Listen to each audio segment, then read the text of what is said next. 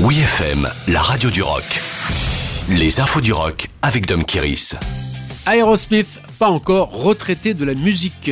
La légende du rock américain Aerosmith prévoit de remonter sur scène cette année à Las Vegas.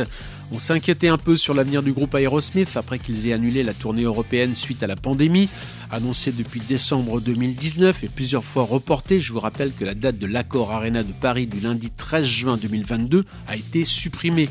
Mais apparemment, les festivités pour le 50e anniversaire du groupe formé à Boston en 1972 auront bien lieu pendant la résidence à Las Vegas, qui débutera le 17 juin et se poursuivra jusqu'au 11 décembre. Pas de retraite donc, et pour rassurer les fans, le leader Steven Tyler a tenu à dire en interview que les gars sont en pleine forme. Chaque fois que nous jouons ensemble, je ne peux pas croire à quel point Brad Whitford et Joe Perry sont bons. Je ne dis pas cela simplement parce que je suis vieux maintenant et que je fais partie de ce groupe depuis 50 ans. Alors que le premier album éponyme d'Aerosmith est paru en 1973, Music for Another Dimension, le dernier album en date, lui est sorti en 2012. Nouvelle cuvée pour Baos. Le groupe britannique pionnier du rock gothique sort un nouveau single intitulé Drink the New Wine.